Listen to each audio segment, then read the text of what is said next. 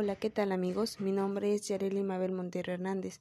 A continuación les venimos a hablar acerca de la problemática y riesgo ambiental por el uso de plaguicidas en Sinaloa.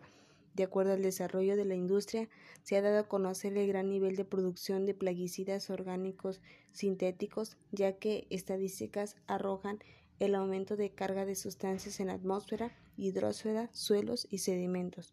Actualmente, en todo el país, la cantidad de superficie agrícola cultivada en los últimos años es aproximadamente de 20 millones de hectáreas, reduciéndose así a 15.5 millones de hectáreas periódicamente.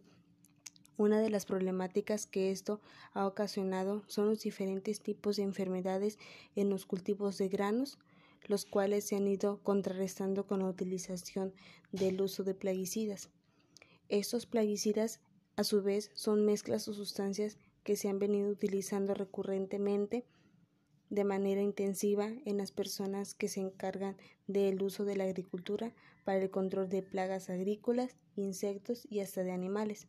Sin embargo, la sociedad ha reconocido que son sustancias químicamente complejas y al interactuar en el medio ambiente propician transformaciones tanto de nivel físico, químico y biológico dentro de los fenómenos de absorción y absorción sobre el suelo y plantas.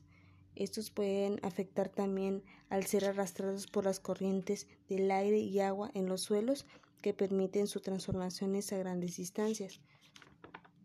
Hoy en día eh, los mayores problemas es el uso excesivo de estos compuestos, ya que su producción se estimó en 10 millones de toneladas. Asimismo, em, se desconoce la aplicación en los campos, ya que es escaso el control de los desechos y que constantemente son expuestos a factores del medio.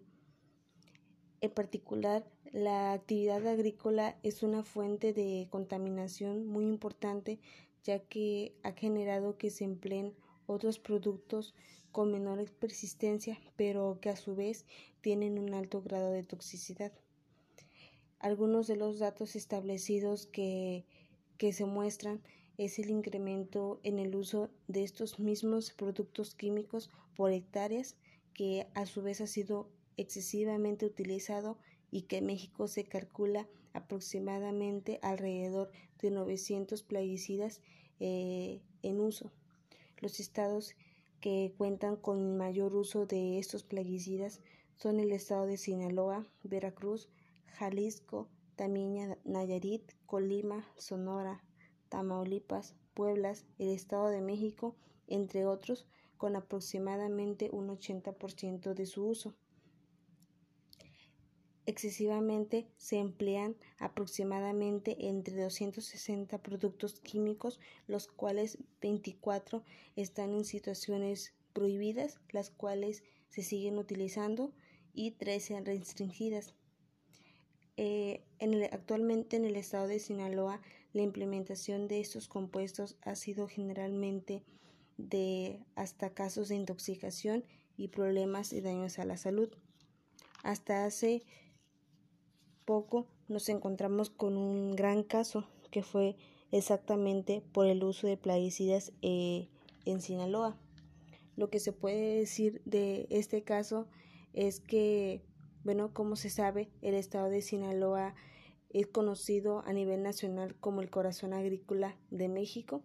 Este estado es producto de granos y hortalizas porque cuenta con un clima pertinente a 12.000 a 12 millones 4.563 hectáreas en los que el 40% son de riego, un 50% de temporada y un 10% de riego natural.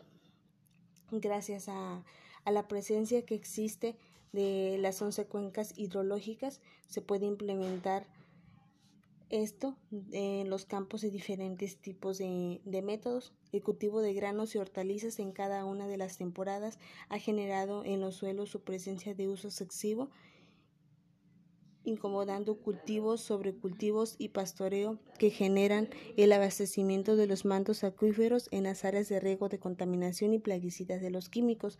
A pesar este, de la gran cantidad de agroquímicos que se completan constantemente Es poco lo que se conoce sobre la toxicidad de los organismos inconvenientemente al ser humano en los impactos de la Tierra.